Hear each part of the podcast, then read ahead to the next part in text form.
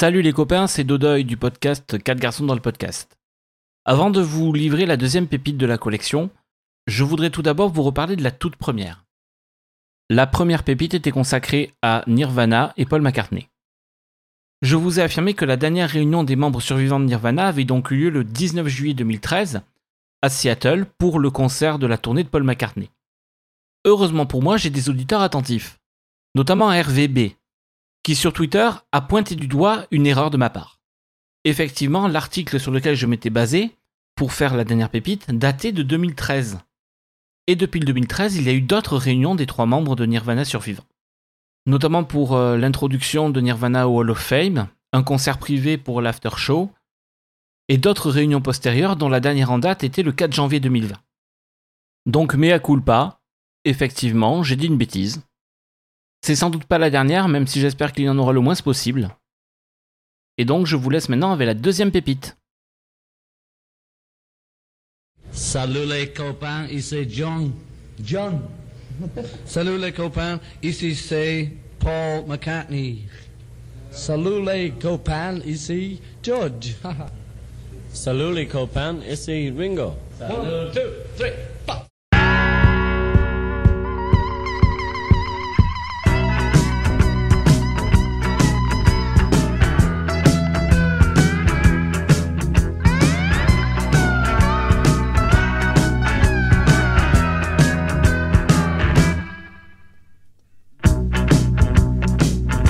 Salut les copains, c'est Dodoy et bienvenue dans la deuxième pépite de ma collection. Après s'être intéressé à un titre de Paul il y a 15 jours, aujourd'hui, c'est au tour de John. Nous allons nous intéresser à la chanson Grow Old With Me. Cette chanson des sessions de Double Fantasy a une trajectoire toute particulière.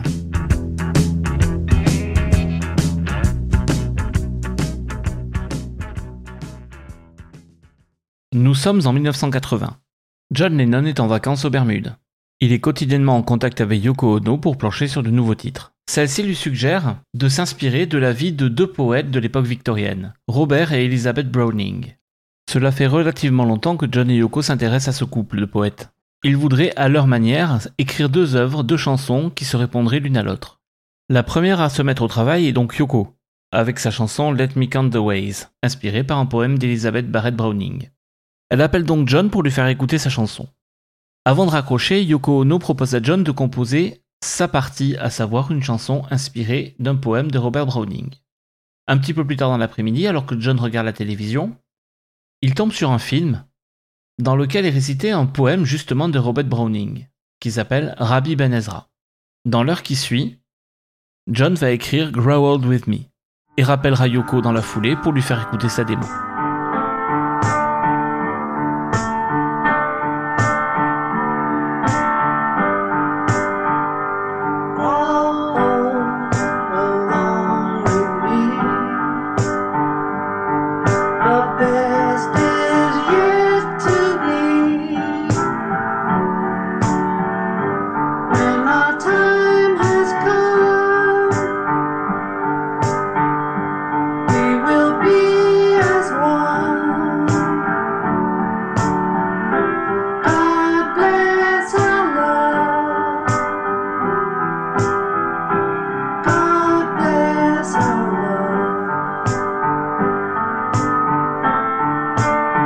Alors en pleine période de production pour son album Double Fantasy. Malheureusement, ce processus touche à sa fin. La question se pose donc, faut-il inclure les titres coûte que coûte ou bien les garder pour plus tard? C'est cette seconde option qui sera choisie. John avait déjà quelques démos pour le successeur de Double Fantasy, qu'il voulait intituler Milk and Honey.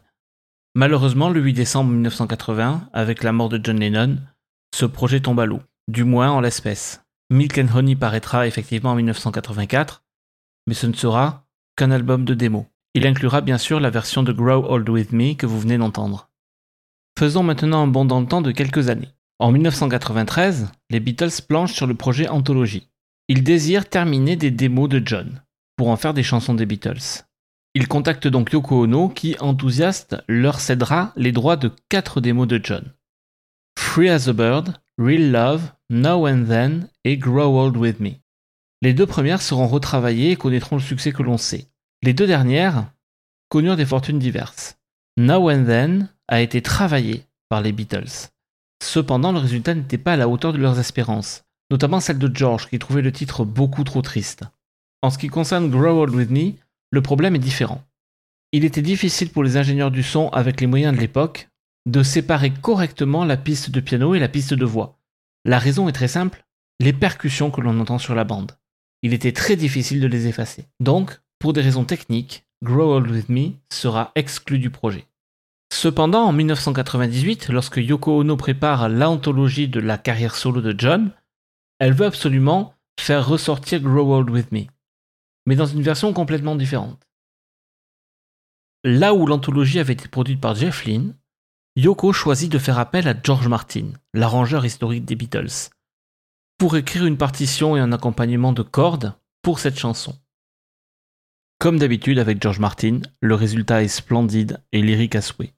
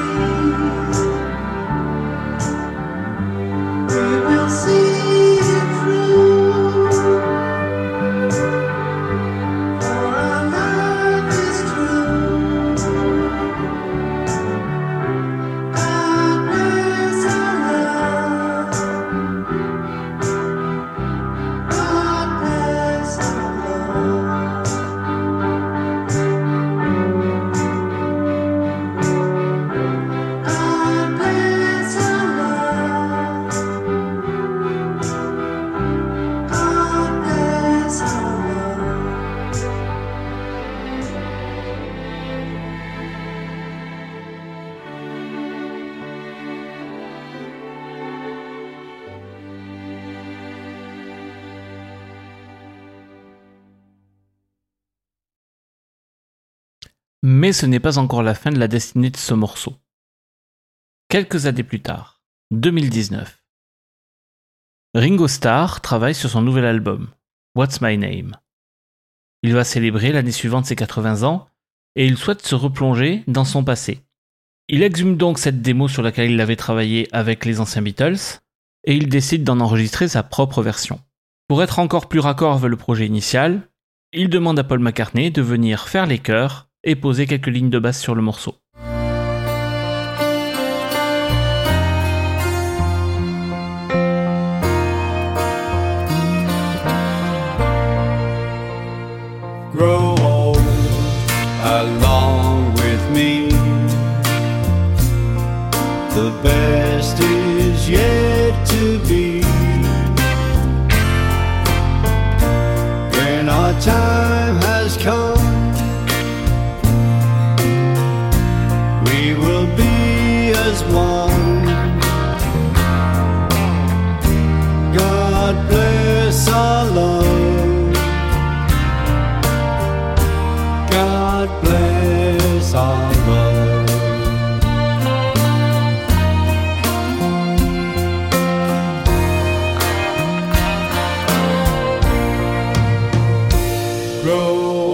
Donc, résumé.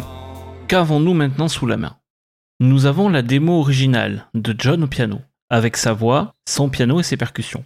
Nous avons une version avec Ringo Starr à la batterie et au chant, et Paul McCartney à la basse et au chœur. On n'est pas si loin que ça d'une version des Beatles. Si on colle la moitié d'un morceau avec l'autre moitié de l'autre, ça devrait donner un résultat convaincant. Eh bien, figurez-vous que c'est ce qu'un fan a réalisé en 2019. Pour des raisons de tonalité, il a été dans l'obligation de supprimer les voix de Ringo et de Paul, étant donné qu'elles auraient été accélérées et donc inaudibles. Voici donc le mix réalisé par ce fan, avec John au piano et au chant, Ringo à la batterie et Paul à la basse.